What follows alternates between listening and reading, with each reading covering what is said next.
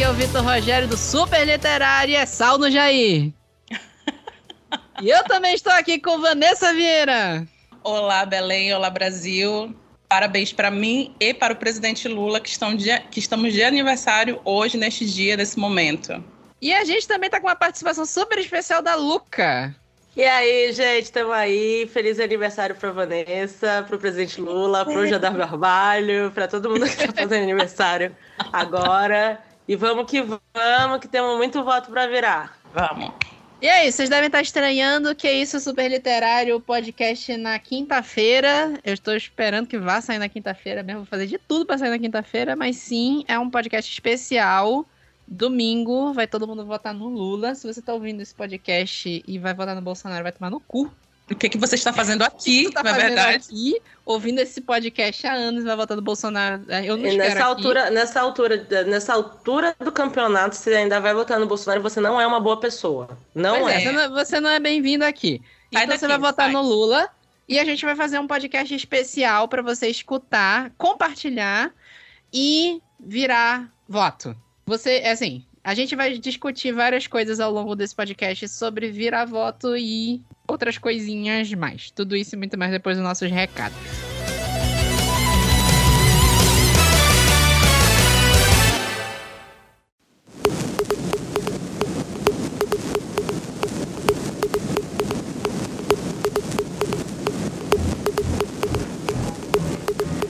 Fala pessoal, vamos para mais uma semana de recados. Sempre lembrando para vocês seguirem a gente em todas as redes sociais: Instagram, Twitter, Facebook, TikTok, Kawaii.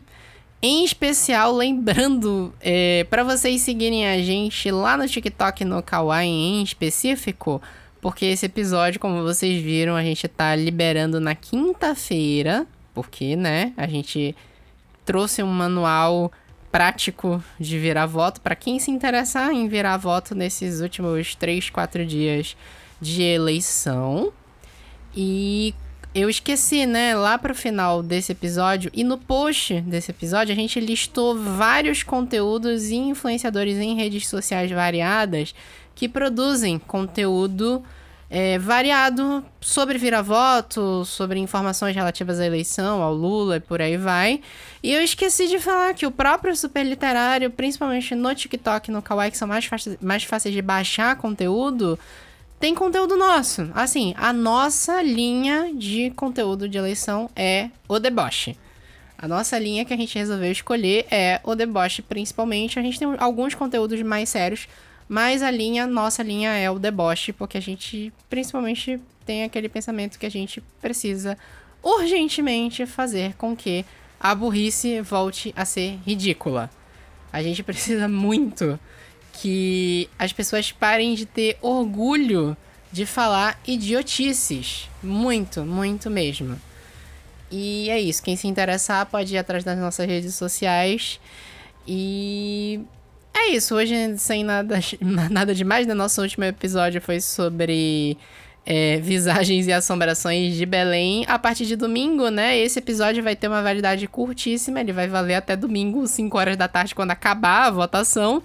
Então, a partir de domingo, o episódio de visagem vai voltar a ser o episódio oficial até a outra quinzena, quando a gente lançar mais um episódio do Super Literário. E é isso. Fiquem aí se vocês se interessaram por esse episódio. Espero que vocês tenham se interessado. E até domingo. Espero que com a vitória do Lula. Valeu, gente.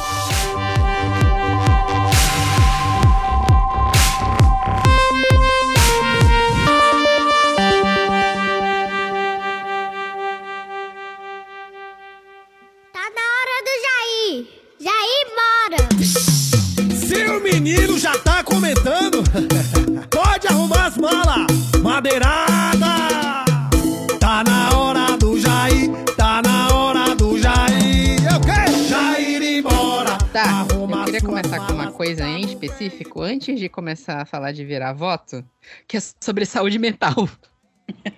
Sabe por quê? Porque eu tô vendo um monte de gente que tá surtada na internet. Aí é tipo assim, a gente fala, o papo é sobre virar voto, só que eu já queria deixar o disclaimer aqui, se você não tá legal, se você não tá bem, tá com crise de ansiedade, eu acho que é tipo assim, descansa, larga de mão. Eu acho que se você não tá bem, É, só coloca, só coloca o seu adesivinho e vai votar mesmo, sabe? Isso. É, gente. É. Eu acho que. Não precisa fazer tudo, sabe? Eu acho que a primeira coisa do vira-voto talvez seja você não precisa fazer tudo. Assim, é, é, é claro que é importante todo mundo estar engajado. É importante todo mundo estar tá engajado, mas o voto também é importante você estar saudável no domingo para votar, para estar se sentindo seguro para ir votar, é mais importante ainda. É, imagina se você ficar doente, porque Exato. ficou estressado, enlouquecido, não consegue votar e a gente perde por um voto. Você Não, nunca mais vai conseguir se perdoar. Exatamente, né? É, eu, eu entendo a galera que tá, tá ansiosa. A gente tá, assim, é, é, aquelas frases, né? A, a eleição mais importante da história do Brasil. É, é, aquela frase que a gente ouviu muito na pandemia, né? É muito cansativo viver a história, né? Momentos Testemunhar a história. É. Tanto- acho que a gente nunca testemunhou tanto momento histórico de uma vez, né? É tipo, gente, aceita. É, Não tem jeito. É, Pessoas, a gente que tá aqui, vocês que estão ouvindo, a gente tá vivendo momentos históricos e seguiremos vivendo momentos históricos. Acabou, assim, não tem mais, sabe? Tipo, Mas você é agarra louco. nisso aí. Mas eu, eu acho que é muito louco a gente ter consciência de que o momento agora que a gente está vivendo, em especial nesses últimos dois anos, é realmente o momento que, ó, isso aqui vai ficar para a história por conta disso, aquilo, aquilo outro, entendeu? Seja, tipo, por conta de grandes atos fora Bolsonaro. Nós estamos num momento histórico, independente do que der nas eleições, isso é muito importante, entendeu? Exatamente. Independente do que der o resultado, mas o Lula vai ganhar. Por favor. Mas, é, trabalhando para isso. E se você Estamos não está é. bem, e aí só refere- É. se você não está bem, você não precisa ficar enlouquecido dentro do- das redes sociais, entendeu? Não precisa ir para banquinha e tal. É, se preserva, vá votar, vá com a sua família votar, pegar o seu carro, vai, vai lá, depois dá uma volta na cidade para ver como é que tá, estão as coisas e tal. Faz aquele almoço gostoso com a família.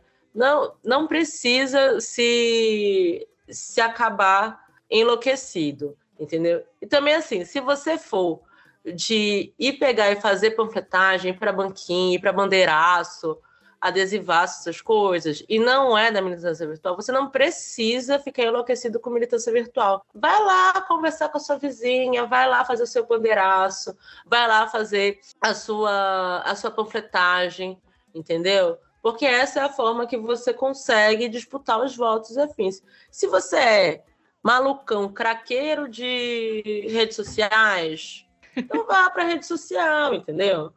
Mas é isso. Se eu acho sempre mais importante quem eu, eu sempre eu sempre acho muito importante a rua, porque eu acho que a gente consegue Sim. conversar melhor com as pessoas, entendeu?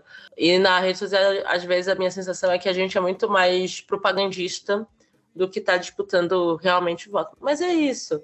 Não precisa fazer tudo. E você também não precisa fazer tudo em todas as redes sociais, gente, tá? É, gente, escolhe as guerras que você pode lutar, sabe? Eu acho que é importante. Eu acho que isso que a Luca falou é muito, muito importante.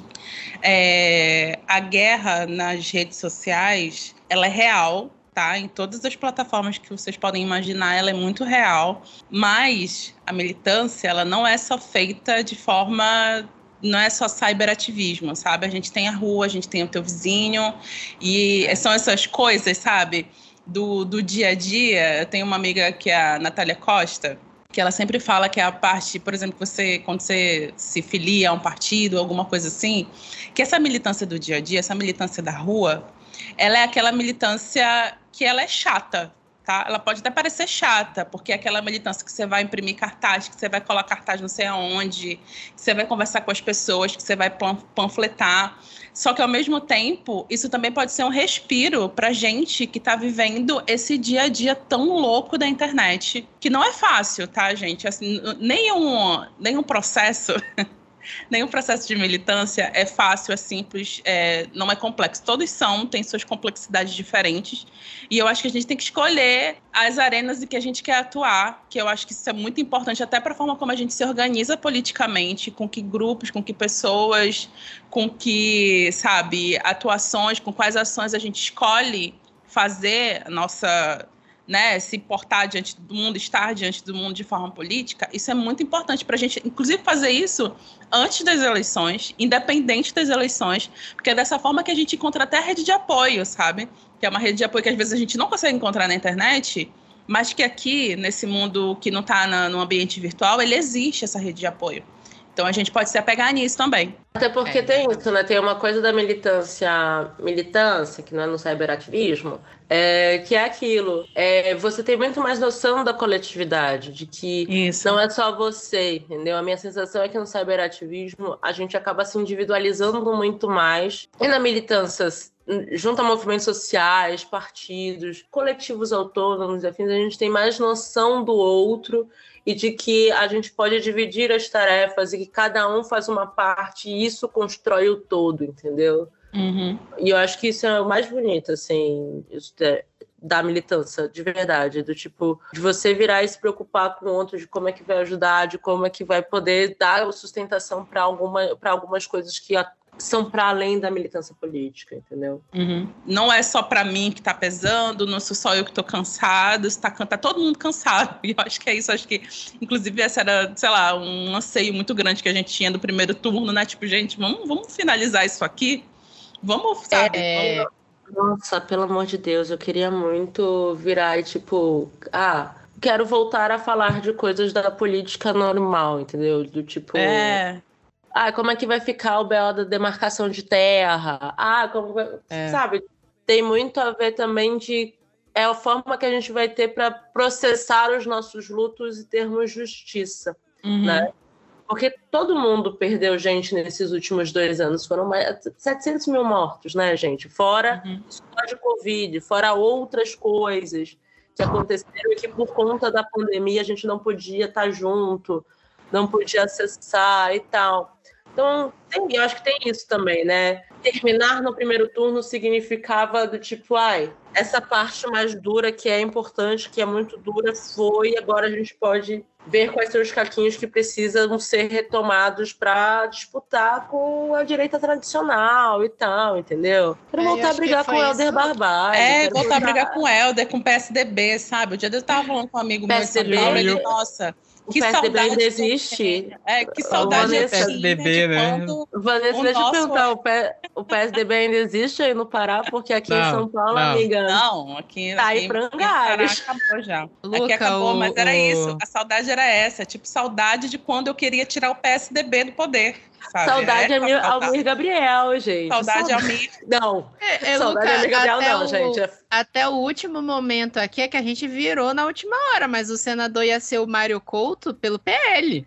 O Mário sei, Couto era, era. PSDB. Ele era PSDB. Ami- amigo, eu falei com os meus amigos, porque por conta da disputa interna lá do PT, né, uma galera não queria votar no Peto Faro. Nossa, eu fiz campanha. pra- Eu, eu não queria votar nele também. Eu eu confesso. liguei pros meus amigos. Eu votei, vários, amigos votei. meus vira- vários amigos meus viraram assim, pô, Luca, não sei o que, eu virei, tudo bem, mas vocês vão realmente deixar Não, não O- é. Não, o. Leito, o, o Mário, O Mário ter Couto. senso. senador. Esse cara já foi senador, esse cara só foge com a nossa vida. Entendeu? Agora tá do lado Não. do Bolsonaro, fudendo ainda mais com a nossa Vamos vida. botar a mão na Não, consciência, um senador a sabe? gente salvou. Um senador a gente salvou. Mas o que eu ia gente, falar. É tudo claro. É, Pelo a gente de tem que Deus. lembrar, e assim, a, a situação do Senado eu acho que é uma das mais preocupantes. A gente tem que lembrar que a gente vai ter no Senado agora oito anos de Sérgio Moro, oito anos de Damares. E os É, caras queriam é. eleger o Mário Couto, da que estavam em dúvida se iam colocar o Beto Faro ou não, gente, pelo amor de Deus. Não, gente, É. depois você briga com o Beto Faro, gente. É, pelo amor de a Deus. Depois briga com o Beto Faro, depois enquadra ele, faz É o que isso, quiser. tipo, é, é melhor o Beto Faro Depois do eu brigo com o Lula, depois eu brigo com o Edmilson. A gente briga depois, entendeu? Briga pelas coisas certas e não fica Exato, gastando nossa sabe? saúde mental com, sei lá, Briga um pelo, briga que pelo que vai ser a disputa do que, que deve ser um projeto de uma cidade, de um governo, de, um, de uma presidência à esquerda para garantir direitos sociais, entendeu? É, e é Agora sobre, ter, é sobre ter a capacidade, enquanto país, de ter essa discussão. Que por quatro anos a gente não teve essa capacidade de fazer isso. A gente não teve a gente, a gente direito, tá a gente quatro não teve anos. A gente tá quatro anos brigando por idiotice, por, por, por imposto do jet ski. A gente tá brigando por Cloroquina. presidente que trabalha tá uma hora brigando por por dia, cloroquina. cloroquina, médicos filhos da puta. E não dá, cara. A gente tem que virar e falar que vacina é importante. a gente, Sério, tá, sério, a gente gente. tá tendo que brigar para as pessoas tomarem vacina. Sério, gente. Então, se, Mas se, é- se lá no começo do programa que a gente A falou gente que é precisa bolsonarista brigar. aqui, pelo amor de Deus, olha o que, que a gente tá falando. Agora é sal, sal, O que eu queria concluir esse negócio de saúde mental é isso. Se você não tá com a saúde 100%, a gente não pede que você trabalhe pra virar voto. Eu ia falar até que eu fiz o total inverso do que a Luca falou ali no início, porque eu, eu fiz campanha redes sociais, o Super Literário tá em todas as redes sociais, TikTok, Kawaii, Facebook, Instagram, e eu fiz campanha em todas. Eu saí pra rua, fiz bandeiraço, eu entrei com o pessoal da, da, da- do sindicato. Eu sou bancário, né? Eu entrei e fiz campanha com a galera dos sindicatos bancários. Eu fiz tudo. Não recomendo. A minha saúde mental tá controlada porque eu estou medicado.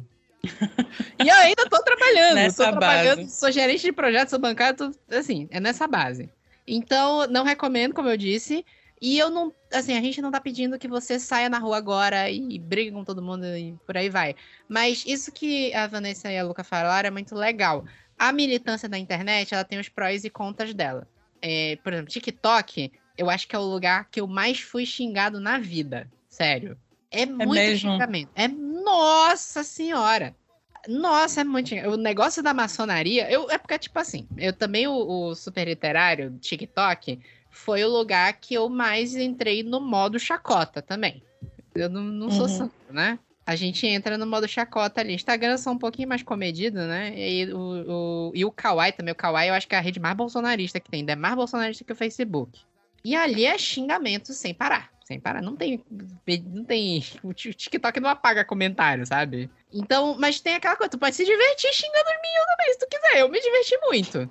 É terra de ninguém ainda, É por terra enquanto. de né? ninguém. É terra de ninguém. E o Facebook, tu vai conseguir ver mais aquela coisa, o, o que o Janones, muito, eu sei que o Janones é uma figura muito polêmica, não, não precisa, a gente não precisa discutir isso aqui, mas é aquilo que ele fala, tá, é- é, tu vai atingir um público maior no Facebook, se tu quiser mexer por Sim. lá. Inclusive, vários especialistas de rede, eu não comento o Janone, gente. Deixa Não ele fazer o que precisa, ele tem é. que fazer lá Deixa e ele tal. lá. É, deixa ele quietinho lá. Exatamente. Porque a gente começa a comentar qualquer coisa, as pessoas já viram assim, o que que vo- ele fez mais pela eleição do que você É. daí, tipo, amiga, você É, sabe não, é, quantas reuniões eu fui para organizar atividade para virar voto, para É. organizar atividade para candidato tá. Era Isso, aquilo que eu tava outro. falando, né? Da militância, da militância real, né? Do dia a dia, que é isso. Você vai em plenária, você vai né, em reunião, você vai em reunião de estratégia, você vai. É isso. né? É isso, é isso. É. É por isso que eu não entro, porque assim, as pessoas viram e acham que podem dizer o que, que você faz na sua vida. É, e eu Janone. acho que o âmbito dele é outro, né? Eu acho que o papel dele é muito específico, né? Ele um É, papel deixa ele lá, deixa ele Ele é um lá. deixa ele lá. personagem, é, ele é um personagem. Deixa ele lá, mas assim, uma- tem uma realidade, né? Por exemplo, É, eu sempre falo isso nos spaces no Twitter. Twitter é uma rede social de nicho.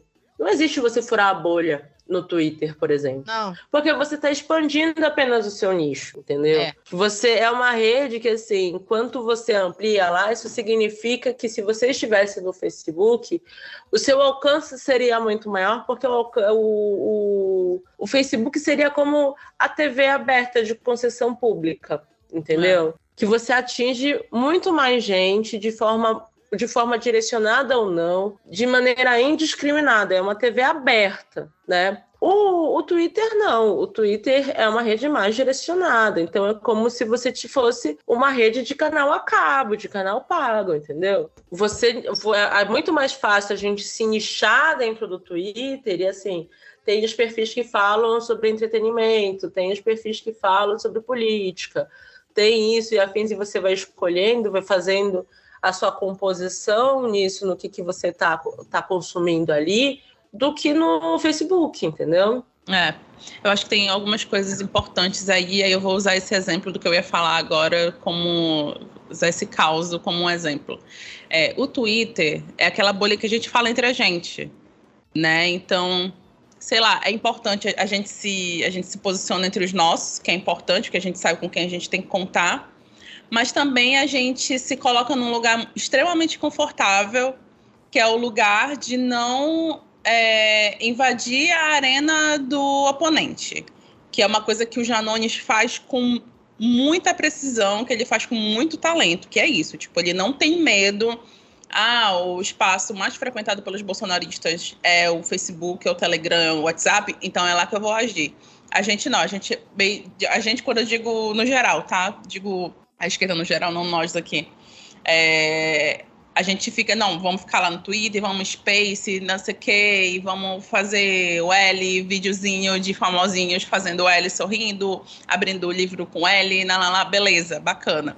Só que tem um Facebook lá que é um mundo gigantesco de muitas coisas, porque é um, é um mundo com submundos, porque a gente tem os grupos, é. a gente tem as comunidades do Facebook.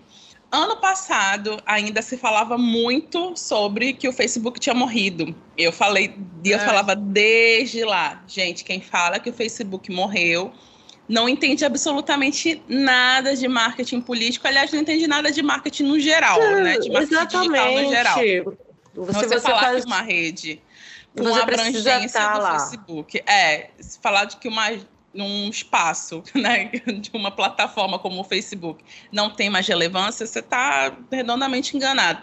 E aí eu lembro, eu vou dar como exemplo aqui, eu lembro que ano passado, se eu não me engano, começo do ano, meio do ano, saiu uma pesquisa de intenção de nomes, né, prováveis para candidatura, e o nome do Janones foi um desses. Porque o Janones já era muito forte lá no Facebook, ele sempre, o Facebook sempre foi uma arena dele, apareceu, e muita gente no Twitter, tipo, quem é Janones? Como assim, tipo, disso. gente zoando perfis famosos, de podcasts famosos da esquerda. Eu ia até Sim. falar um aqui, mas não vou falar. é, que pode ter ouvinte aqui, vai ficar chateado, não quero causar coisas. É, mas falando sobre isso, tipo, kkkk, quem é Janones? O que, que vocês estão falando? Lá, lá, lá. Numa época que se Sim. achava que as eleições seriam, tipo, sei lá, pô, é, nada, e né? achava É. que ia ser Bolsonaro e Dória, entendeu? Olha, olha o cenário que a galera imaginava. A galera É. imaginava que era isso. É, Dória, Bolsonaro e, sei lá, fulano de tal. Não, e eu acho que né? o, o Janones, ele capitalizou, ele, nas redes, ele capitalizou muito bem esse lugar que ele tem, né? De, de Sim, ficar exato. deixando A os- persona as dele é principais figuras, específica. ele deixa as principais figuras ali do bolsonarismo muito enlouquecidas e tal. Acho que ele faz isso bem, entendeu? Deixa ele lá, fazendo o que ele tem que fazer. Mas, por exemplo, Mas eu, eu acho errado tenho- chamar ele tem de um- fenômeno, porque É, se fosse sim. fenômeno, não era o Nicolas o mais votado de Minas. Justo. A gente precisa sempre, eu acho que são coisas que a gente precisa sopesar do que que do que que do que que se faz, entendeu? É, eu acho até que eu diria que ele não é um fenômeno político. Eu acho que ele é um fenômeno mediático É. desse nicho de redes. Mas ele não é um, acho que um fenômeno político. o acho Nicolas, que- a gente pode dizer que é um fenômeno político. Eu o acho cara que a se elegeu como mais comparação não votado. cabe. Eu acho que a comparação não cabe, sabe por quê? Porque o Nicolas cometeu crimes eleitorais. Os Janones, até onde eu sei, não, né? É, É mas aquela coisa, assim, Eu né? não coloco, o- mão na, não, não coloco na- a mão no fogo nos- nem, nem com nenhum Não. dos dois. O Janones É, é, do. Avante. É, O. Avante é um partido fisiológico. Eu não coloco a minha mão no fogo. Mas o, o Nicolas a gente sabe que cometeu. Ah, Aquela coisa que sim. a gente sabe que o Lula tá na frente e a gente sabe que é um assim, é uma, é uma coisa espetacular ele tá na frente com a quantidade de crime eleitoral que o Bolsonaro tá cometendo. É, é uma Exato. coisa que eu, que eu tweeto quase todo dia. O Bolsonaro tá quase platinando o, o código eleitoral. Nossa, mano, ele tá quase. Mas já, né? tirando- Desde assim, como desde o dia 1 de janeiro de 2019, ele está cometendo crime de responsabilidade. Ele está É. cometendo crime de crime eleitoral desde o dia 16 de agosto, gente. É, tá rodo, gente, tá rodo. E eu, eu acho muito. É, vez ou outra eu entro nos spaces bolsonaristas. Eu gosto muito do Twitter, gente. Eu gosto do Twitter. Eu gosto. Como eu milito eu- fora da Melhor internet. rede, melhor rede. Eu gosto do Twitter. Ah, então Twitter é eu fico melhor lá rede, no gente, Twitter teto. e tal. Porque é isso. Porque se eu tô numa reunião discutindo com alguém, quase me matando com alguém pra decidir a linha de um negócio, eu entro no Twitter e dou uma risada das pessoas achando que a linha tem que ser sexo dos anjos e não sabendo qual é o enfrentamento real, entendeu? Eu dou muita risada, de verdade. E assim, tava um dia desses no Space bolsonarista e tal, eu virei assim, cara, os caras deslocam a conversa completamente, porque eles não olham que, por exemplo, nenhuma das coisas que se entrou na justiça eleitoral foi mandado pelo procurador pela- pelo procurador eleitoral. A, a, a Procuradoria Eleitoral ela tá sumida do negócio, né? Ah, A, porque a os- justiça as eleitoral coisas- foi com Deus já nessa eleição. as Não coisas existe, né, que- gente? É É, tipo, não gente. É, mas, por exemplo, as Sei. coisas que foram pedidas é, até darem a decisão do, pro Lula dessas 100 inserções aí, quase 100 inserções, tudo que o Lula, que a campanha do Lula pedia era negado pela Justiça Eleitoral. É. E a gente ficava perdendo, é, é, tirando campanha do, tirando o programa do ar, tirando o programa do ar, tirando o programa do ar, entendeu? É, Isso ninguém olhava. Até um dado momento, Alexandre de Moraes estava aparecendo que ele tava fazendo um leve trás, né? Tirava uma do Bolsonaro, tirava uma do Lula. Tirava uma do Bolsonaro. Eu uma acho do que Lula, ficou é. muito uma coisa de tipo, ah, não vou, para, não quero que pareça aqui que tô que tô sendo parcial. Mas que- é porque aquela tem coisa, os porque ministros você ali personificou. essa- Eu acho que teve um problema muito, a gente tem um problema muito sério, tanto com o Tribunal Eleitoral, tanto com o de Justiça, que você personificou a justiça. É o Alexandre de Moraes, é o ministro mas é, é. É, o mas não é o Alexandre de Moraes. é. Tipo, Mas a, maioria, é, a maioria. Não, não é, porque a maioria, por exemplo, a maioria das decisões contra o Lula são de uma ministra. Não é o Alexandre de Moraes, entendeu? A maioria das decisões contra o Bolsonaro são de um ministro, que não é o Alexandre de Moraes. Né? E aí, o Alexandre de Bolsonaro Moraes. geralmente é o Eu, Xandão. eu não sei, eu não sei se vocês escutam um podcast que é o Medo e Delírio em Brasília. Vocês já escutaram? Sei, Eles têm já. uma expressão que eu amo, que é as instituições dormem furiosamente. É isso. É, foi isso que aconteceu esses últimos quatro anos, até que o Bolsonaro começou a ameaçar dar um golpe de verdade mesmo. E aí o STF resolveu fazer alguma coisa. E não muita coisa. Foi isso que aconteceu. Sim. A gente fala, tipo, você falava muito sobre, tipo, ah, então como é que ia ficar o cenário político do Brasil se Bolsonaro sofresse um impeachment? Gente, jura? Vocês juram? Sério, a gente tá aqui, o cara, jura? o cara, Ah, não, o cara, não o cara vamos- está concorrendo à presidência, já é um sinal de que, sabe, tudo errado. falhou, de que tá tudo errado. Pois é. Aí Então, voltando- mas assim, eu discordo dessa coisa de que as instituições estavam dormindo, tá? As instituições, elas funcionaram muito bem, com nota de repúdio, com sentar em cima É. de impeachment. Elas funcionaram muito bem porque elas foram feitas para travar essas coisas todas, entendeu? Ah, É só ver quem estava gerenciando as instituições. Então, acho que elas funcionaram e elas funcionaram porque elas deveriam fazer. Ou seja, empacar, sabe? Isso Atrapalhar. significa eu- é, significa que eu vou pedir o fechamento do Congresso? Não, não vou, gente. Não vou Não, é. pedir o fechamento da STF. não mas entendam isso, ter- pelo amor de Deus. Deixa o gato berrar, deixa o gato berrar, mas eu quero é Lula lá. Valeu, Lula! Obrigado por tudo que você fez pelo nosso Brasil!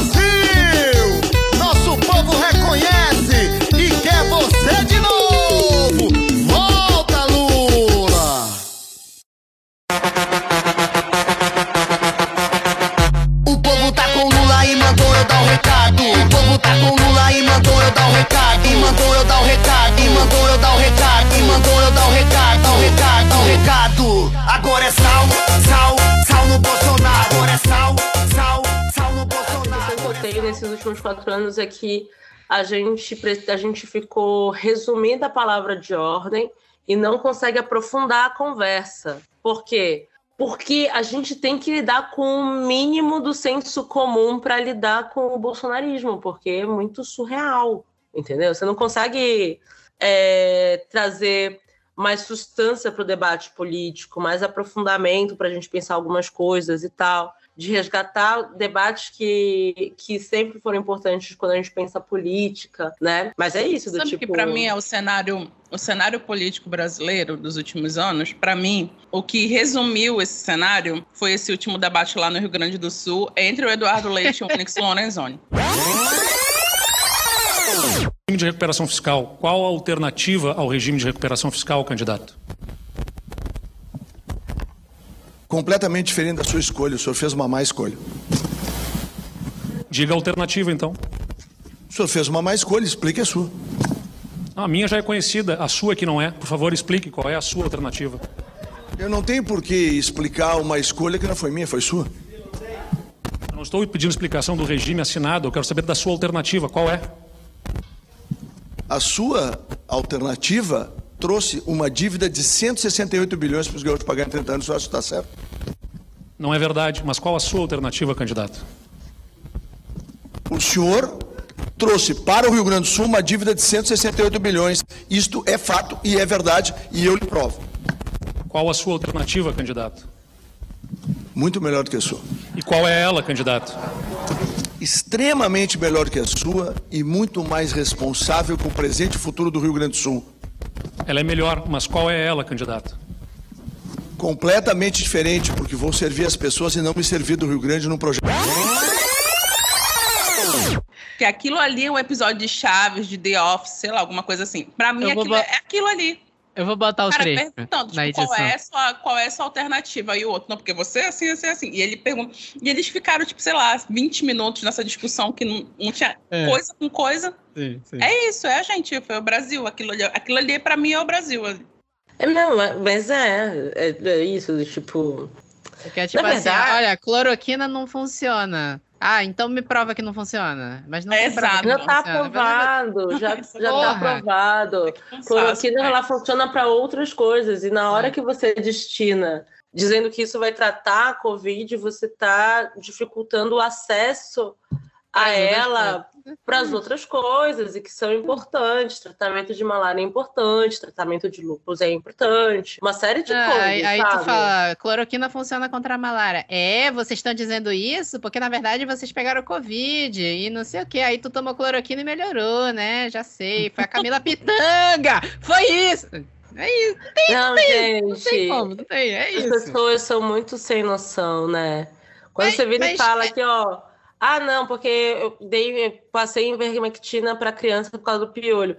Ah, mas iver- não era ivermectina que não funcionava, eu tô dando para qual, para o que ela foi pensada para ser usada, rapá. Aí eu acho que tem um é a negócio muito, muito importante, que é justamente, você tem que lembrar que quando você pensa em virar volta, você pode. É com, ess- é com essas pessoas que você vai conversar. A gente precisa Não, sim, verificar. É, ré- a gente precisa colocar numa régua, porque tem gente que você não vai virar o voto. É. É a É, eu ia- pessoa mais radicalizada e mais bolsonarista. Você não vai conseguir tirar esse voto. Para Então ele, não perde tempo com ela, não perde tempo com essa pessoa, né? É a galera como que você tomou vai identificar essa é. pessoa? Essa pessoa acha que o Lula vai instaurar o comunismo no Brasil. Você pergunta E para por o que é que que isso- comunismo, ela nem sabe dizer o que é comunismo. Não perca tempo com essa pessoa. Você vai virar para ela, vai perguntar. Mas os oito anos do Lula que foram comunismo, ela vai dar uma engasgada, entendeu? Mas não vale a pena, não vale a pena. Você vai estar perdendo seus argumentos. Se chamar de Lula ladrão também, não, não perde o seu tempo é, debatendo os seus É, e argumentos. o com essa Lula, e o. PT, e a Dilma. Na verdade, é só sabe qual pergunta, é? pergunta, pergunta do mensalão. Porque é uma pergunta neutra. Se o cara falar assim, maior esquema de corrupção da história do mundo, desiste. Orçamento secreto. É isso. É, desiste, desiste, esquece. Mas eu posso falar porque eu virei um voto, vale a pena a galera do do nem nem, ah, não quero nem Lula nem Bolsonaro, porque eu tenho um colega de trabalho que votou no, no, na Simone Tebet e ia votar no Bolsonaro e eu virei o voto dele para nulo no segundo turno. E Não, vale, é vale isso, a mas, por exemplo, Vale a pena. Oi? Para mim, essas são as pessoas mais difíceis de entender. Eu Ah. até entendo a mente do bolsonarista, porque você sabe que é a mente que já fritou, né? Então você já entende ali. Mas a mente da pessoa que não é nem Lula, nem Bolsonaro, porque assim, beleza você não ser Lula, mas você não ser, você ser, não ter, você ter dúvidas sobre se é Bolsonaro ou não, para mim isso é incompreensível. Isso é Não, faz eu fico mais... Mas assim, uma coisa que é importante, por exemplo, é mais fácil, por exemplo, se você encontra alguém que votou na Tebet, essa pessoa é mais fácil ir votar no Lula ou votar nulo do que no Bolsonaro. Então, por exemplo, vale a pena você conversar e ver se é melhor, se ela se você consegue virar o voto dela para ela votar nulo ou para votar no Lula, né? Ciro Gomes, depende. Nulo. nulo. Eu- eu- esse aí eu desisto. Se é Ciro Depende- Gomes, não, em geral, eu já depende, vou direto depende. no nulo. É. Depende. Se for cirista, cirista, não. É. Se É. for, não, porque o PDT tá na rua, a gente sempre tá na rua junto e tal, o Lupe, a Duda Salabera e tal, Lula. Entendeu? Acho que dá para dá, dá, dá pra tirar isso, porque, por exemplo, o, o Lupe tá na rua lá no Rio Sim. de Janeiro, em todas as É, atividades é tá. é. O PDT tem ido em todas as atividades, a Duda Salaberry esteve em atividades em Minas Gerais e tal. Então, É, eu acho importante lembrar que pedetista- o PDT, esse- é, nesse pleito principalmente, realmente não esteve tão alinhado com o Ciro assim. É, isso é verdade. teve, tinha muita discussão interna, muitas Uhum. brigas, muitas questões ali, né? E é isso. Se for pedetista, pedetista, né? Brizolista, acho que vale a pena. Tipo, por exemplo, Juliana Brizola. Juliana Brizola foi para a campanha do Lula, entendeu? Então dá, dá, dá para disputar para ir para o Lula. Se for cirista, nulo. Mas aí disputa para o É. nulo, porque tem uma galerinha que era cirista que fica tentando disputar para o Bolsonaro, entendeu? Isso. E não é de Exatamente. hoje. É um Porque, povo assim, bizarro que fica flertando com fascista. A galera do meu setor toda praticamente é Lula, tirando uns caras lá que, que é, e é só homem, que, vai, que já é bolsonarista, esses aí eu sei que eu não tenho como virar o voto. E esse cara em específico que ia votar no Bolsonaro no segundo turno, eu consegui virar o voto pro Lula. E só. Mas é, o que eu ia falar também de, de voto, o que eu falei, né? Pergunta do mensalão, que aí tu já seleciona a galera, assim, do. E sempre falei, né? perguntar, não apresentar as suas posições. É, importante pergunta, é, isso. pergunta, Ah, pergunta. pergunta o que, que você. Mas o que, que você achou de, do mensalão? Tá, mas o que, quando teve tal coisa, o que, que você achava que deveria ser feito? Dentro das, das respostas da pessoa, você vai questionando ela sobre, entendeu? Então, por exemplo, ah, mas o Bolsonaro deu o auxílio emergencial de 600 reais. Tá, mas por que que então tem um documento na Câmara dos Deputados enviado pelo Ministério da Economia que diz lá que era para ser de 200 reais e foi Uhum. modificado, entendeu? Não, não, não apresenta o seu argumento direto, tipo, não, porque não, pergunta. Ó, a prova tá aqui, tá aqui, vai apresentando onde estão os dados dentro da pergunta para questionar a pessoa, entendeu? E é preciso, e assim, é, não é um trabalho simples, entendeu? É, eu acho que isso é importante, não é um trabalho simples mesmo. É um trabalho de garimpo, de, de pesquisar. Não é só um trabalho de estar olhando as coisas nas redes, é importante também porque a gente tem muito, muita plataforma que a gente divulga e a gente encontra informação. Ah, Tem uma plataforma, inclusive, que eu gosto muito. Quando digo plataforma, não é tipo rede, é plataforma de informação mesmo, que é o Núcleo de Jornalismo. E são Uhum. incríveis. Eles têm um perfil no, no, no Twitter e eles têm um canal no Telegram, onde eles mandam notícias diariamente. São várias notícias diariamente. Eles têm newsletter também. Então, através do núcleo, eles têm até um, se eu não me engano, um. Eles têm um pulso, tipo um termômetro político, que foi até o termômetro que a- o Jano- o Janones até usou um printzinho deles recentemente para falar que o perfil dele era o maior do, do Brasil no Facebook.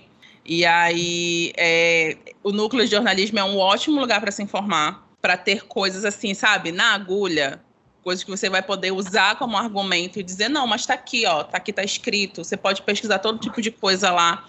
Então, A é um agência trabalho de pública. formiguinha. É, agência A pública. agência Isso é pública- muito bom. Agência pública. Agências de checagem também são muito importantes. O papel das O agências de Amazon. checagem. Uhum, O Amazônia Real. uhum. Exatamente. É, Ter conhecimento de que plataformas de, de notícias e informações são essas são, é muito importante, eu acho que é muito essencial. E, eu acho que, em especial, a de jornalismo investigativo, né? Repórter Uhum. Brasil, Agência Pública, Amazônia Real, Assuma Uma, é, qual mais? Intercept, que agora passou por uma reformação brilhante, maravilhosa. Um amigo meu da Verdade. Bahia está na frente da, da, da redação. Olha que legal. Flavinho.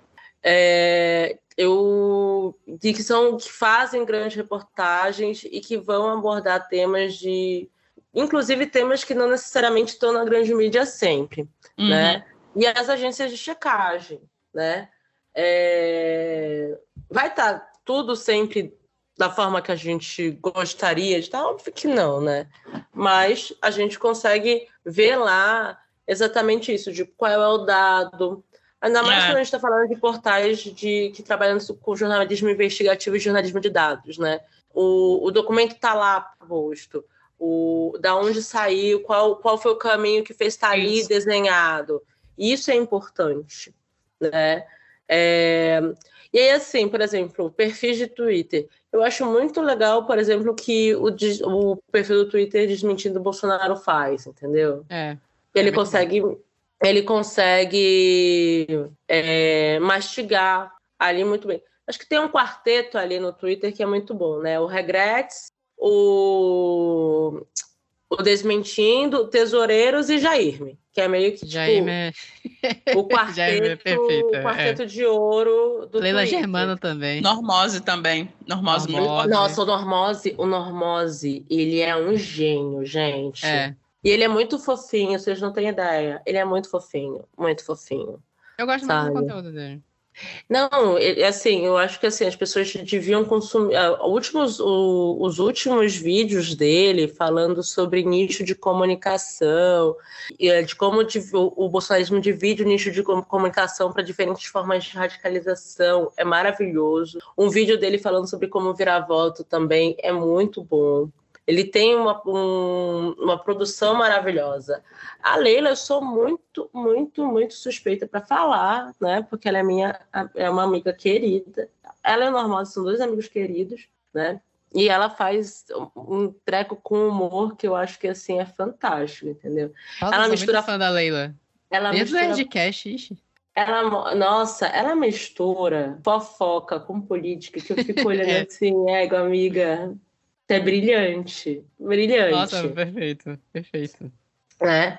Mas é isso, do tipo, tem. Eu acho que essas pessoas são pessoas que, assim, tão, fazem um conteúdo muito bom, seja no Twitter, seja em outras plataformas, seja no YouTube, com podcast e tal. Fazem um conteúdo muito, muito, muito, muito bom. E que a gente, que a gente deve se valer dele para poder estar inteirado e tal, babado do que está acontecendo, de como funcionam algumas coisas e tal.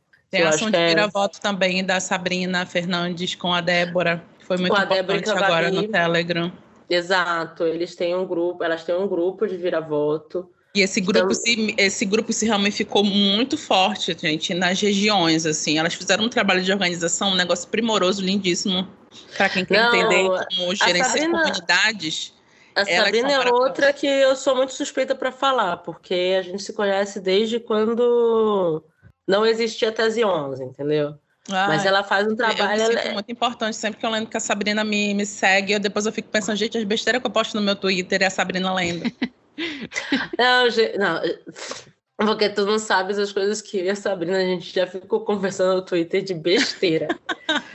que eu fico assim, gente, quem olha isso, meu Deus. Pensa que ela é super seriona, né? Ah, e ela é uma fofa. Mas é isso, tipo, tem, tem a, o, o processo, ó, o vira-voto da, da Sabrina, da Débora e da Gabi, que vale super a pena. Elas estão nos grupos, elas sempre estão mandando muito, muito, muitos documentos, muitas, muitos materiais muito legais para colocar. Se você é mais de ficar na sua rede e tal, é, e tem um bom Facebook que é engajado, tenta conversar com as pessoas nisso, ou veja os, os, os materiais que tem tanto no Telegram do canal Lula, quanto no, no, no Telegram do Viravoto da Sabrina e da Débora, entendeu? Tem muito material É. que para os status do WhatsApp, gente. Exato. E WhatsApp. isso é muito importante. A gente acha que ninguém vê o status do WhatsApp. Eu uso o status do WhatsApp já faz um tempo, entendeu? E, pessoas- e tem, e tem muita gente que olha o status do WhatsApp, gente. Muita Tem. gente. É uma coisa surreal. Então, assim, usa o status do WhatsApp também. Às vezes, se você não tem um Instagram muito engajado, mas você tem o WhatsApp, o, o status do WhatsApp que as pessoas que você conhece, que você fala vez ou outra, vão estar lá e elas podem ficar mais tranquilas de virar e conversar com você sobre, entendeu? Ou pedir algum material para poder mandar para outra pessoa, sabe? E Isso. tem vários desses materiais curtinhos de 30 segundos que são perfeitos para colocar, tanto em stories quanto no status do WhatsApp. Agora é sal, sal, sal do Bolsonaro. Agora é sal, sal, sal do Bolsonaro. E eu acho que esses espaços são legais justamente para essa, essa figura que o, que o Vitor falou no começo, de tipo, cara, se você está muito cansado, se a saúde mental não tá legal, você tem nesses espaços pessoas discutindo estratégias, pessoas que podem te dizer ou podem te ajudar a pensar na melhor estratégia que você tem. Tipo, você tá muito cansado, tua saúde não tá tão legal, mas ainda assim você quer fazer alguma coisa. Nesses lugares tu vai encontrar dica, tu vai encontrar material, tu vai encontrar estratégia, tu vai encontrar argumento para te ajudar a fazer parte disso também de uma forma, sabe, estratégica e que não seja uma coisa que vai simplesmente te adoecer assim, mentalmente doente todos estamos? Todos estamos, gente. Eu acho que tá todo mundo junto, estamos todos juntos nessa, tá todo mundo meio doente, tá todo mundo meio cansado. A gente tá numa ressaca, num estresse pós-traumático que já vinha desde, sei lá, 2018, né, claro, e aí veio pandemia. Tá todo mundo mal, eu acho que isso é muito importante dizer, tá todo mundo mal mesmo. Mas a gente tem, se você mesmo assim, você não tá legal, mas você quer pensar em alguma coisa, tem gente pensando estrategicamente nisso, então se apega nessas pessoas pega, tipo, e retransmite. Você não precisa ficar formulando, entendeu? É. É, o que eu ia falar é que ficou lá atrás, né? Que eu, cheguei, que eu não cheguei a terminar. Se você tiver uma chance nesses últimos dias, cara, participa de uma passeata, de uma carreata, de uma bandeiraço. A energia é muito legal. Assim, eu participei ainda agora de um, de um bandeiraço que tava tacando ovo, né? Mas ok. Vai encontrar Mas, com é, gente na rua. Vai encontrar com gente na rua. É legal encontrar gente na rua. É legal ver a galera, a energia do pessoal, a galera te apoiando. É, todo mundo naquela energia de vamos lá, todo mundo numa energia boa. A gente sabe que a gente tá defendendo uma causa legal, a gente tá defendendo uma causa que é pelas pessoas, uma causa que vai além da gente, aquela coisa de, ok, eu não estou passando fome, mas tem gente passando fome, a gente quer que essas pessoas não passem mais fome, né? Aquela Sim. discussão, ok, eu, eu não sei mais o que fazer para essas outras pessoas que estão no outro lado entenderem que eu gostaria que elas se convencessem que as pessoas não devem passar fome, sabe? Sim. É eu isso. acho que 2018 teve um momento que foi muito marcante, acho que principalmente para nós mulheres. É, eu lembro que a gente estava no auge ali, a gente já estava desde o começo dizendo, né, olha que o Bolsonaro vai aprontar, olha que o Bolsonaro vai aprontar. E aí conseguimos aí, né, vários coletivos e mulheres organizadas realizaram ele não e aí foi ali já, tipo, sei lá, faltando dois dias para a gente entrar na reta final em outubro. E eu lembro que nos piores momentos, assim, em outubro, que foi difícil pra caramba para todo mundo, os momentos mais difíceis, era nesse momento que eu me apegava, onde eu tinha andado na rua, onde eu tinha me manifestado, é, onde eu tinha ali pensado e visto junto com milhares de pessoas que estavam junto comigo, milhares de mulheres, homens e todas as pessoas que estavam ali junto com a gente, dizendo que ele não. E é lembrar daqueles momentos. Esse ano eu recebi várias lembranças, foi bem engraçado até, porque esses momentos, até hoje, assim, esses momentos em que a gente esteve junto ali em 2018, por mais que o resultado não tenha sido legal, lembrar desses momentos, todas as caminhadas, de todas as passeadas, de todos os bandeiraços, de todas as vezes que a gente sentou e conversou com pessoas frente a frente, olho no olho, foram momentos muito importantes para a gente não desistir. Então é, é isso, sabe? Tipo, conversa com gente, esteja com pessoas, sabe?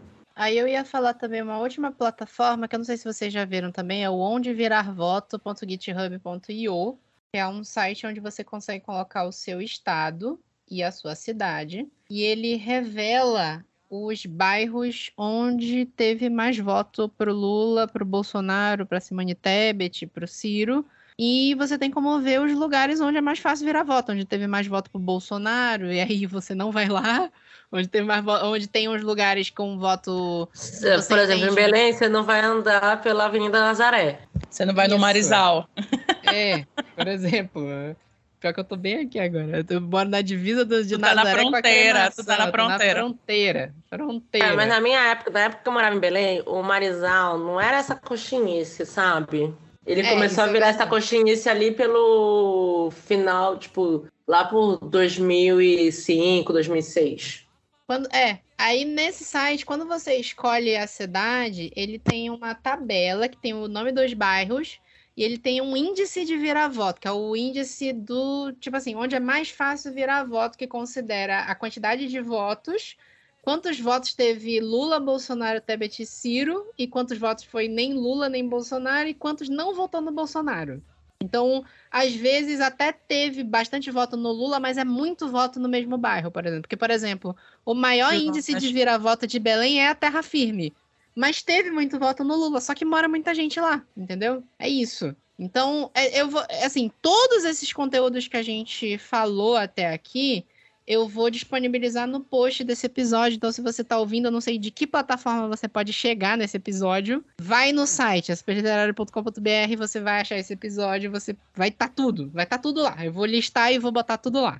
E é muito bom a gente saber, é, esse do GitHub é muito legal justamente por causa disso, né? Você consegue ter, traçar uma estratégia para onde você está melhor, né? Isso. Otimizar esse momento que você vai fazer a sua panfletagem, o seu mandeiraço e tal, é, de como vai conversar, etc, etc.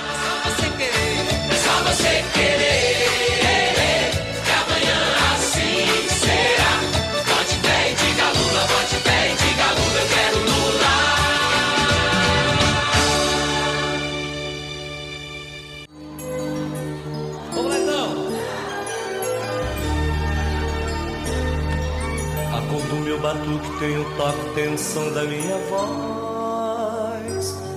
Vermelho, vermelhaço, vermelhusco, vermelhante, vermelhão. Tem um último tópico que eu quero citar aqui. E já que a, a Luca falou da, do Jairme, da Jairme, não, não, nunca sei qual, qual termo usar, porque ela também não colocou o artigo. Jairme, eu acho que Jairme é melhor de todos. Jairme, melhor de tudo, eu, eu não perco um Spaces. Quando aparece a notificação, eu corro, não, desligo o que eu estiver ouvindo e abro o Spaces. É isso. Tem uma coisa que para mim é a dica matadora. A gente falou de um monte de coisa para virar voto aqui. E eu já digo logo, gente, ninguém precisa ser o Helder Barbalho. Ninguém precisa estar em todo o canto do Pará para virar voto, está em, né, está em todo o canto do Brasil para virar Por voto. Por todo Pará. Por todo Pará. Você precisa, assim, se você puder, se você tá cansado, como a gente falou, sua saúde mental já foi com Deus, Esquece, vai domingo virar voto. Se você tá de boa ainda, faz a sua campanha na, ou nas redes sociais, onde você conseguir, Facebook, qualquer rede social que você conseguir, ou vai pra rua, a gente falou a energia legal, vai onde você conseguir. Se não, se você conseguir virar um voto que seja pro Lula, ou virar algum voto do Bolsonaro para Lula, Tá ótimo. A última coisa que eu quero citar para vocês, é uma, por isso que eu falei de já me arrependi, é uma coisa, um dado que, que trouxe pro Twitter, que, eu, que fala bastante nos Spaces, que foi um levantamento que a Quaest fez pra Veja, que são as cinco maiores preocupações dos indecisos. Que é, assim, são as maiores preocupações que indecisos, é, que vira voto para indeciso é, na, na, discussão política. E, é, e o que mais deixa a galera pasma é que a, é a que tá em quinto lugar é corrupção. Que a galera jura que o primeiro Não é em primeiro é lugar? Não, em quinto é corrupção. Não, não é, é em quinto. A galera jura ah. que primeiro lugar é corrupção, mas em quinto tá corrupção. E qual é o primeiro lugar? Economia. E qual é o segundo lugar, Vitor? Vai. Primeiro lugar, economia. Segundo lugar, fome e miséria. Terceiro lugar, desemprego. Quarto lugar, pandemia. E quinto lugar, corrupção. Tem gente, eu já vi essa discussão aqui, tem gente que tenta forçar uma Mas barra o Lula e falar. todos esses tópicos. Ganha to... É, tem gente que tenta forçar uma barra e falar: ah, corrupção é a mesma coisa que economia e fome e miséria. Assim, e até vale, vale já saber esse associação. Argumento. Eu acho que faz sentido. Essa associação hum. até faz sentido, mas se nesse momento em que existem 33 milhões de pessoas passando fome e que o Brasil voltou para o mapa da miséria por culpa do Bolsonaro, quando gente... você teve um presidente com, com a maior que é a campanha mais linda do mundo, que é o Fome Zero, Exatamente. né, gente? Eu vou me alterar. E que, imagine que, imagina de repente, olha, de hoje para amanhã acabou a corrupção no Brasil. As pessoas vão continuar passando fome. Entendeu? Uhum. Então, não. Resolver a corrupção não vai fazer as pessoas pararem de passar fome. É então, bem sim, isso, a preocupação é... é mais importante, fome e miséria é mais importante. E, e, de certa forma, é mais fácil você tecer a relação entre economia, porque isso entra a questão do salário mínimo, sim. isso entra a questão do, do combate a, do desemprego, do combate à fome, do que, que essas, essas coisas são mais fáceis de você ligar do que necessariamente ligar a corrupção a isso né? É porque é... a fome, ela tá na gente, né? A fome tá na pessoa, você tá sentindo ela no e, seu corpo.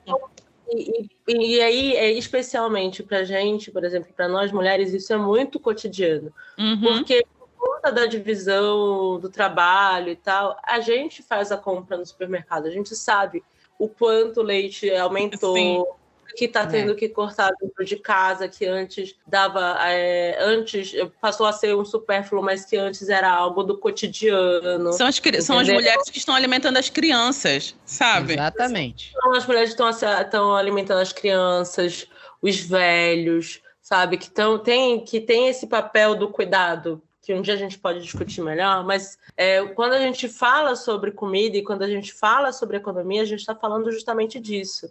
Então, esse é um tema que, inclusive, para conversar e para perguntar como é que estão as coisas e isso e aquilo outro, ele é muito bom, porque as pessoas querem resolver a sua vida concreta, e a sua vida concreta ela vai se resolver como?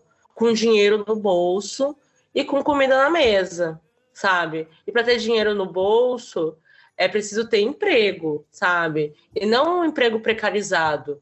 Emprego com direitos, entendeu? Que é, são e coisas você que o Lula tem pautando. bolsonarista nisso, porque se, se a tua pauta não é a fome, então você não vive no mesmo Brasil que eu, né? É, Exatamente. tem, tem um argumento muito mesquinho dos bolsonaristas que é tipo assim: ah, a, a gente fala, ó, tem 33 milhões de pessoas passando fome. A gente fala, ah, diz pra essa pessoa entrar na fila e pegar o Auxílio Brasil de 600 reais. É tipo assim, cara, a pessoa tá passando fome agora. Vai É, entrar mas é vai aquilo, né? 600 Você não reais, diz, entendeu? essa É isso. pessoa aí, você, você dá um soco na cara dela, a pessoa que fala isso. Aí você parte Pois é, de fato, você vai pra violência mesmo. É. Porque Não é isso, gente. Pessoas desse jeito você não se estressa para conversar. Ou você mete o na cara, ou você vira a costa e vai embora. Sim. Porque É, você não vai é. agastar os seus argumentos com uma pessoa dessas, entendeu? Você, É, você vai de preferência, assim. você corta ela da sua vida. Isso, exatamente. Se puder, corte, corte a pessoa também. Enfim. Mas e ficar de olho nesses dados, por exemplo, os dados da fome da rede Pensam é uma das coisas que eles dizem, ah, mas foi uma. Não, a rede Pensam é uma rede de pesquisadores sobre soberania alimentar que é reconhecida no mundo inteiro o trabalho que ela faz há anos, entendeu? É uma medida que foi, foi levada para fazer medida de, de insegurança alimentar, disso, daquilo, outro, que é reconhecida pelos principais órgãos do mundo. Então, não é uma pesquisa feita pela Brasmarket, entendeu? É uma pesquisa muito séria, sabe? É, a questão do salário mínimo. Quando você desvincula o salário mínimo da inflação, você diminui o poder de compra das pessoas. Por isso que está dizendo que não vai ter a valorização. A gente já não tinha uma boa valorização, a gente não tinha, a gente já teve valorização abaixo da inflação durante esses anos, né? E agora, nesse exato momento, a gente vai ter menos valorização ainda. Ou seja, as coisas vão ficar mais caras do que a gente pode comprar, mais do que já está acontecendo. Acho que a gente Exatamente. conseguir explicar essas coisas, porque é isso que pega, né? O que hoje se compra com 600 reais não é a mesma coisa que se comprava em 2020, né? Com certeza. Por quê? Porque a inflação aumentou, sabe? As pessoas estão mais pobres, as coisas estão mais caras. E a gente precisa ter essa compreensão e conversar com as pessoas que estão querendo saber, que estão confusas e que são alvos da desinformação e afins da melhor forma possível, não para acuá-las, mas para poder também, dentro das perguntas, nesse processo de virar-voto, também apresentar os dados, os argumentos e afins de uma forma boa. Porque não é só virar voto, né? A gente também está disputando corações e mentes para poder é, construir um outro Brasil, né? Porque teve muita coisa que foi destruída e que a gente precisa construir, né? Porque tem muita coisa que foi destruída que talvez não seja bom reconstruí-la, mas tem muita coisa que foi destruída que a gente precisa virar e tipo qual é o país que a gente quer. Então, na hora que você está virando votos, não é só o número na urna que você está virando. Você também está levando comunicação, levando informação para essa pessoa, para ela ir pesquisar as outras coisas e ela também vir com a gente construir um Brasil que seja um Brasil melhor do que a gente tinha antes, né? Que seja um Brasil que for pensar as peculiaridades que a gente tem em diversas áreas, tanto no meio ambiente quanto para mulheres, quanto para a classe trabalhadora, uma série de coisas, porque a gente vai precisar disso, né? A gente vai precisar de ter mais pessoas que estejam junto com a gente, que entendam a importância das coisas que a gente está falando. É isso. E se alguém quiser Falou fazer uma via Se alguém quiser fazer uma via alternativa, eu tenho uma estratégia muito boa quando eu fa... Eu moro sozinho, né? Então eu faço compra, né? E, obviamente, como a- as meninas falaram, eu percebo o aumento das coisas. Eu não tenho nenhuma vergonha de passar ridículo e ficar falando vários puta que pariu a cada aumento que eu vejo dos Ah, eu preços, também né? não. Bem alto, pra todo mundo que tá em volta ver que eu tô chocada. Sim. Eu tenho certeza que eu já virei vários votos no supermercado fazendo isso. Só que esse aí não tem como tu ver efetivamente quantos votos tu virou, mas eu faço. É, não, eu- a, minha, a minha estratégia é mandar sempre áudios para os meus amigos dizer, gente, estou aqui na minha sessão de depressão, que é fazer supermercado. É, virou uma depressão fazer compra. Virou. Era tão bom em fazer compra. Gente, era um, né, tinha, era um momento legal de você fazer em família, vai com as Ixi, crianças, era. essas coisas. É, Agora é tipo, ah, mesmo. criança, vai lá, vai lá escolher o seu chocolate. Hoje você não leva a criança porque assim, você não vai conseguir levar o chocolate. É, Ou o iogurte. Entendeu? exato. Agora é sal, sal, sal Mas eu espero que a festa da vitória seja na Praça do Operário. Não, vai ser São Brás, vai ser São Brás, com certeza. É, Praça do Operário, gente. Pelo amor de Deus. Não tem. Não a a tem do você... Helder foi na doca. Ah, mas é porque é o Helder, né, gente? É o Helder. é. Por favor, nós estamos falando de vitória do Lula. Vitória do Lula é Praça na do Praça do Operário, Operário, gente. Não É tem. São Brás, galera. É, a gente sempre, sempre, sempre, sempre foi lá, gente. Todas as vitórias do Edmilson foram São, São Uhum. Brás, todas as vitórias do Lula. Não, minto. A primeira é. vitória do Edmilson foi Praça da República. Mas, Ah, mas todas a- as outras foram Praça São da Brás. República faz sentido também, né? Mas, mas, mas É, Lula vai Praça ser da São República Brás. é um lugar legal mesmo. A Lula vai ser São Brás também. Mas que São Brás, gente, não tem. Brás. Não, pra República, não, vai pra São Brás, gente. Vai, Vai vai, vai lá, Praça do Operário. Olha só que bonito o nome da praça. Praça do Operário. Sim. Tudo a ver pra, pra virar e, e comemorar um operário de novo no poder. Acho ótimo. Ora.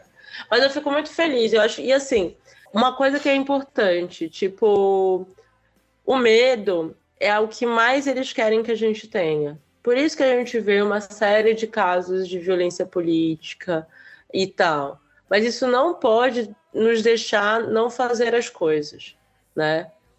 Se quiser ir, se você tiver vontade de ir votar com, a, com seu adesivo, com sua camisa, vá votar com seu adesivo, com a sua camisa. Se não, se você, se no seu emprego pode dar algum problema e afins, não passem nada, vá tranquilo e deposite o seu voto no 13, ali, no dia 30, sabe? Mas se você se sente acolhido, se você se sente bem, coloque a sua blusa vermelha, coloque o seu Lzão, entendeu? Coloque os símbolos que vocês acham importante, porque eles não podem nos amedrontar de estar no espaço onde a gente é a maioria. né? Sem medo de se ser feliz, galera. Exato. Sem medo de ser feliz. É isso, é sem medo de ser feliz. É, é. Brilha uma estrela. Ed- Ai, Editor gente, está tocando Lula lá nesse momento. Vai terminar tocando Lula lá. Calma, não vai terminar ainda. Ainda preciso dar alguns recados. É, vamos lá, vamos finalizar agora. A última, aquilo que eu falei, gente, se virar um voto tá legal. Se você não tá com a sua saúde mental, só vai e vota. É isso. Compartilha o máximo que der esse podcast. Faz chegar aonde der. A gente quer que o máximo que der pra virar voto. Se você não, tá se sentindo legal pra sair, pra virar voto, pra fazer campanha, o que que der, um RT ajuda. Pra que Tá essa bem, mensagem gente. chegue. É, tá tudo bem. Mas que essa mensagem chegue onde der, pra quem conseguir essas informações e puder sair na rua pra virar voto, saiba. É isso. Aí eu vou deixar é, é, aquele padrão, né? As redes das meninas também. Como eu falei, né? Tudo que a gente citou de informação vai ser um post gigantesco, mas vai estar lá. Todo mundo que a gente citou nesse podcast vai estar lá também, porque todo mundo que a gente citou é importante. E eu acho que é isso. a gente fala um monte de coisa aqui, mas acho, acho que vai. É vai, isso, vai, gente. Vai. Eu acho que É vai. isso. do- Domingo tá perto. Falta pouco, gente. Falta pouco.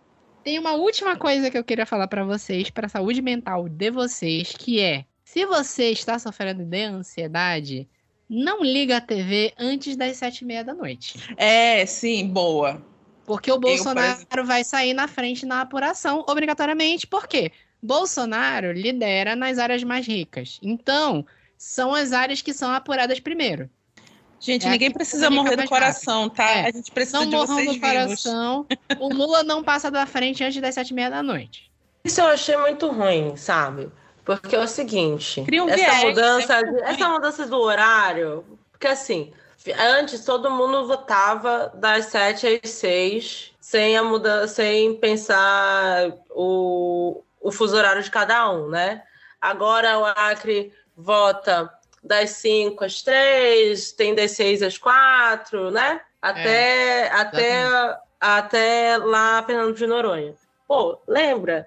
Até a eleição, até a última de 2018, ficava lá, ah, fechava às 5, só que só ia abrir de verdade, de verdade a contagem Às oito. às 19. E aí você já Às tinha 19, muita. Você já tinha muita urna apurada. Então você já via mais ou menos como é que estava o Brasil. E também tinha Agora- pesquisa boca de urna, né? Da- Daí não- É. com essa assim não dá pra ter.